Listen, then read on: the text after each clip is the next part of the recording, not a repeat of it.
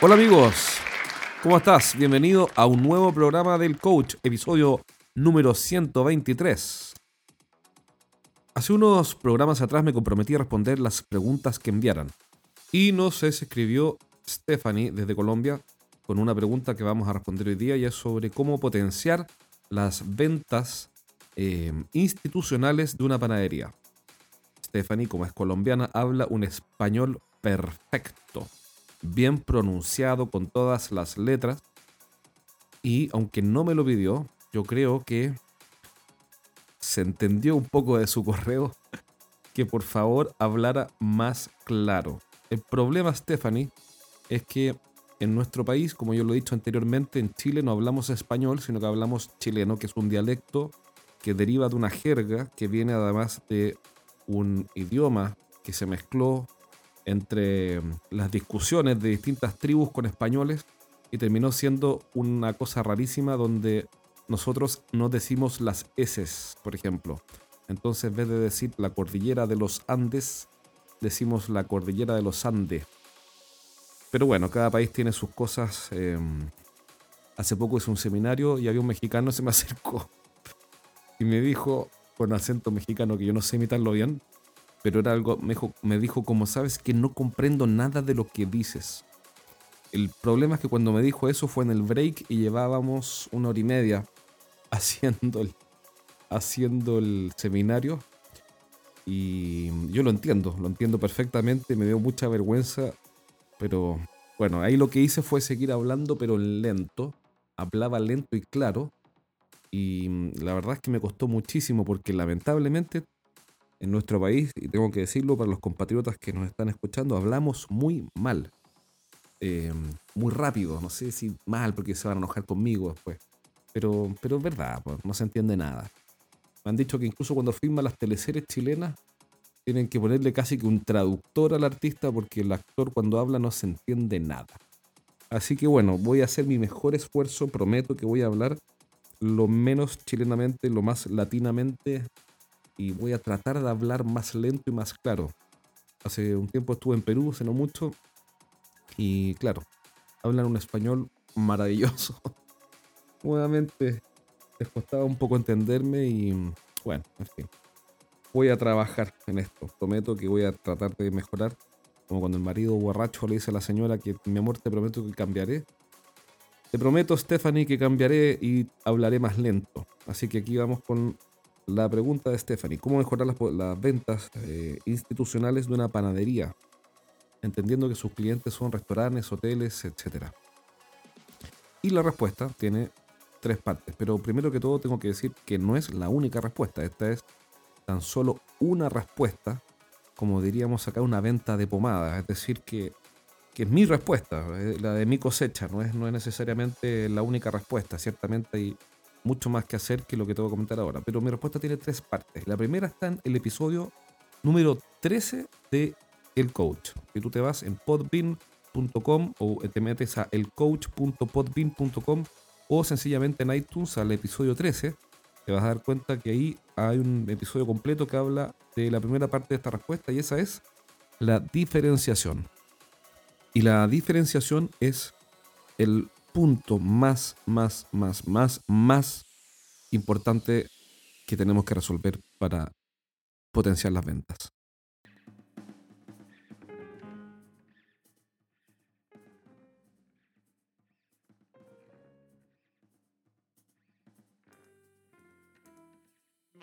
Aquí hablamos específicamente de la propuesta de valor qué es la propuesta de valor y está explicado en más profundidad en el episodio número 13, eh, que lo puedes encontrar si que tienes iPhone en iTunes, en tu teléfono, hay un icono morado que es como una señal de antena que se llama podcast, bueno, dice podcast y está en, está en tu teléfono, en tu iPhone y si tienes Android puedes usar Stitcher Radio o cualquier otro. Em, bueno, en el, episodio 13 de este programa hablamos de la propuesta de valor como la Unique Selling Proposition o la USP o USP, propuesta única de ventas. Y que básicamente es la explicación o la respuesta que le daríamos a alguien cuando nos pregunta por qué debería trabajar contigo.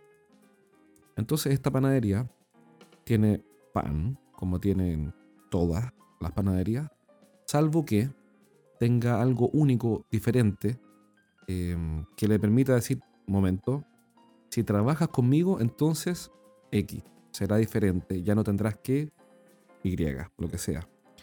Em, pero si te acercas como panadería, por mejor que sean tus productos, a, los restaurantes o a los hoteles diciéndole, hola, tengo una panadería y vendo pan, ¿qué te puedo, qué te puedo decir? Digamos? No, no, no, es que, no es que la gente vaya a volverse loca y como cuando llega Justin Bieber a la ciudad y la gente sale corriendo por las calles, eh, las niñas salen corriendo por las calles, llegó Justin Bieber. Aquí no, no van a decir llegó el pan, salvo que este pan tenga algo diferente. Ahora, aquí hay un punto que es muy importante. No es que el pan tenga que ser diferente. No es que el pan tenga que tener un súper sabor a vainilla o súper sabor a, no sé, bueno, pan con a vainilla debe ser medio asqueroso, pero, pero un súper sabor a algo, em, sino que, que em, tiene que ser diferente la propuesta. Entonces, ¿cómo puede ser diferente la propuesta?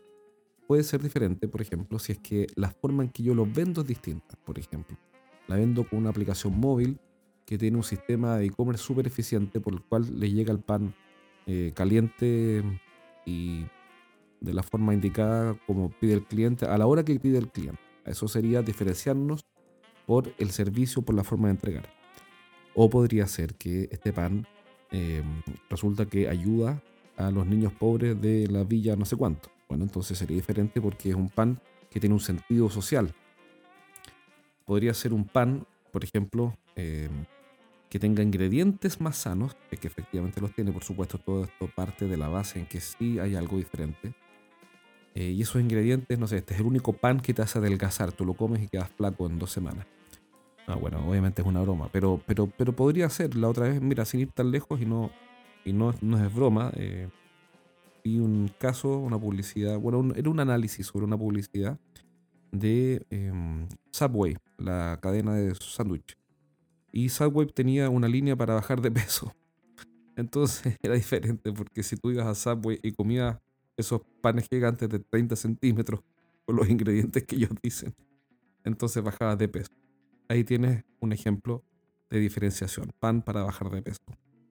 Em, podría ser también em, un pan que es diferente porque va dirigido a alguien en específico. Por ejemplo, un pan que va dirigido a las mamás. Entonces, pan para mamá, pan para las madres. ¿Y por qué? Porque este pan tiene calcio y tiene ácido fólico. Estoy inventando, pero yo no sé, no sé nada de medicina, pero tengo una señora, entonces he escuchado hacia lo lejos eh, este tipo de cosas como ácido fólico, calcio y algo más. Entonces, este es un pan que tiene, por ejemplo, está dirigido a las mamás porque es rico en calcio. Supongamos, perdón, puede que yo esté diciendo una estupidez y y esto no tenga ningún sentido médico, pero esto se tiene la idea. O, em, bueno, entonces, entonces podría ser que el pan tiene algo, o que va dirigido a las mamás porque tal cosa, o va dirigido a tal persona, o es un pan para instituciones en este caso. O podría ser un pan, el, pan em, para los hoteles. Pero ¿por qué es el pan para los hoteles? Porque cumple con A, B, C condiciones. Entonces lo primero, sea lo que sea, y esto está más desarrollado en detalle en el capítulo 13, tiene que ser diferente. Porque si no es diferente, va a ser un desastre la campaña porque va a ser muy difícil vender un pan que es igual al resto, con un servicio que es igual al resto, donde eh, el cliente, que es el comprador industrial o el institucional, ya tiene pan. No es que no tenga pan, sí tiene. Entonces tiene que haber una muy buena razón para que él deje de comprarle a la empresa que le está comprando y se cambie.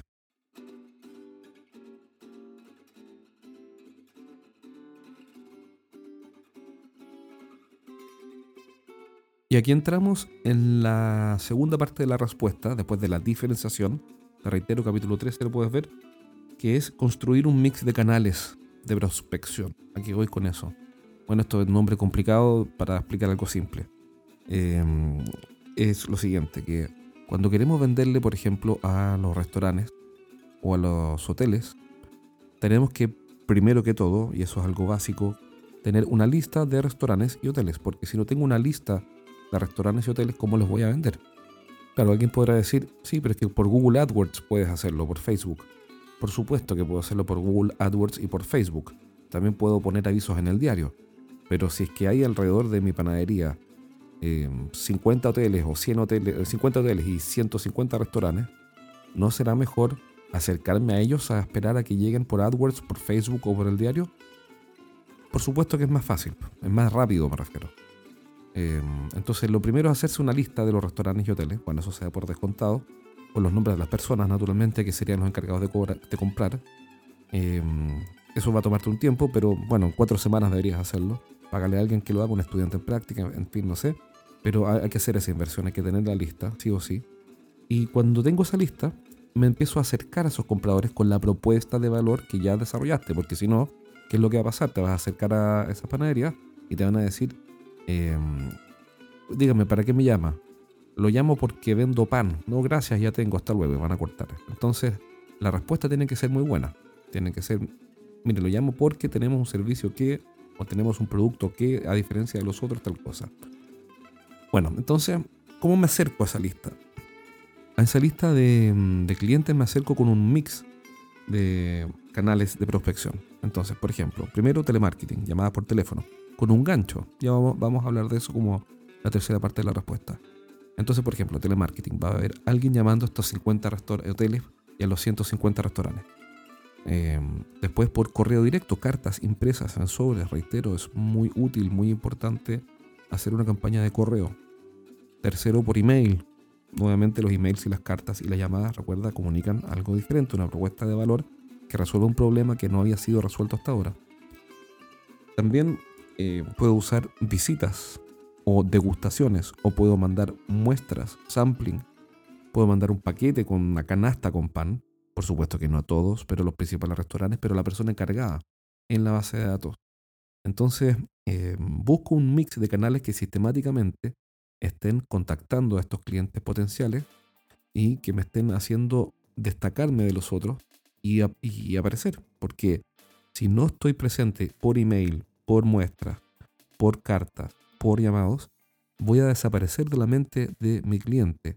Apenas le interese, va, se interese, le va a llegar la muestra o le va a llegar la carta, le va a interesar, pero después va a llegar un correo, va a llegar un llamado telefónico y se va a olvidar. Entonces tengo que estar presente en varios puntos de contacto.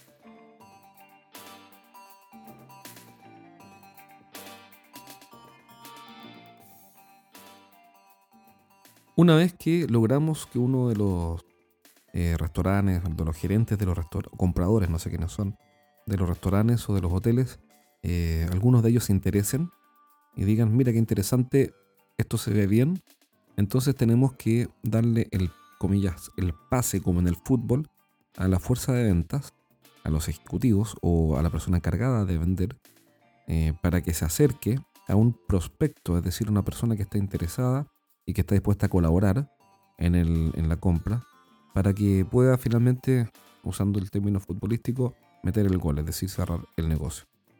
Pero para que esa persona pueda hacerlo y tenga éxito, tiene que tener un pequeño proceso. Entonces, por ejemplo, supongamos que lo que estamos buscando son cerrar contratos de abastecimiento. Si queremos cerrar contratos de abastecimiento, el cliente para que firme ese contrato tiene que pasar por algunas etapas y esas etapas son lo que llamamos un pequeño proceso. Por ejemplo, el vendedor lo visita o la parte vendedora, si también el dueño de la panadería, no sé quién es, lo visita al comprador y, no es que en el primer contacto salga con la orden de compra y el contrato firmado, si es que hubiera un contrato. No, creo, pero puede ser. Sino que la primera visita va a tener un objetivo específico. Y ese objetivo específico eh, es el paso que al término de esa reunión el cliente tiene que haber dado. Es decir, cuando va el vendedor a visitar al cliente, él parte con el fin en mente. Y dice ya, al término de esta reunión yo tengo que conseguir que el comprador de este hotel, por ejemplo, em, acepte visitar nuestra panadería. Estoy inventando. ¿Por qué? Porque cuando el comprador de un hotel o de un restaurante visita nuestra panadería, ve el lugar y queda encantado y entonces formamos vínculos y esos vínculos siempre terminan en negocios. Por ende, el objetivo de la primera visita no es que él me compre 100 mil dólares en pan, sino que conseguir que visite nuestra panadería para que nos conozca y vea una degustación de panes que estoy inventando. Em, si logro eso, entonces el cliente va a estar un paso más cerca de comprar. El segundo paso de este proceso sería, por ejemplo, que hiciera una pequeña compra a precio preferencial para que, para que sus clientes prueben el producto y el cocinero, eh, no sé, o el chef pruebe el producto. Em, o quizá eso debería ir antes de una pequeña compra de prueba. Entonces, que una muestra para que el cocinero y el chef em, prueben el producto. Entonces ahí habría un segundo paso. Después de lo cual vendría una primera compra y después ya un contrato o una serie de compras en el tiempo. Bueno, ese proceso de cómo ese proceso de venta, ese paso a paso, obviamente depende de la experiencia del, del panadero, de la empresa que vende el pan, me refiero. Porque tiene que estar formado por aquellas cosas que históricamente han facilitado que un gran cliente potencial se convierta en cliente. Y eso puede ser que incluya degustaciones, demostraciones, pruebas, em, visitas, etc. Entonces ahí tendríamos la tercera parte de la respuesta. Entonces, para resumir, lo primero que necesitamos es una propuesta de valor. Anda al episodio 13 del podcast, el coach, y ahí vas a encontrar eh, una buena explicación sobre cómo construirla. Segundo, construye un mix de canales de prospección que te permitan estar siempre tocando al cliente y acercándote, por diferentes medios. Y tercero, cuando logres el contacto tienes que tener preparado y ya pensado cuáles son los pasos que tiene que dar tu cliente potencial, este prospecto, para finalmente convertirse en un cliente real que esté, eh, que finalmente cierra el negocio. Y esos pasos tienen que ser los pasos que históricamente han funcionado. No es que haya que inventar la pólvora, hay que ver qué es lo que más ha funcionado cuando un cliente grande se acerca a nuestro negocio. Y siguiendo esa lógica de tres pasos, vas a tener eh, un buen acercamiento para aumentar las ventas, en este caso y en este ejemplo, de una panadería para sus ventas institucionales. Pero no es diferente a la lógica que puedes usar en otro tipo de negocios, es básicamente lo mismo. Así que espero que haya sido útil. Recuerda visitarnos en estrategiasdeventa.com, suscríbete en el newsletter para recibir información eh, regularmente y además descarga los primeros tres capítulos del libro Los siete pecados de los ejecutivos de venta, eh, cómo vender más dejando de cometer errores, por Jorge Zamora. Un excelente libro, lo digo yo. Viene un poco de cerca la recomendación, pero bueno, eh, descarga los primeros tres capítulos y si te gusta, compra el libro por la página web. Recuerda compartir este, este vínculo, este podcast con tus conocidos para que este mensaje llegue a más gente. Un abrazo, nos vemos pronto en un próximo programa.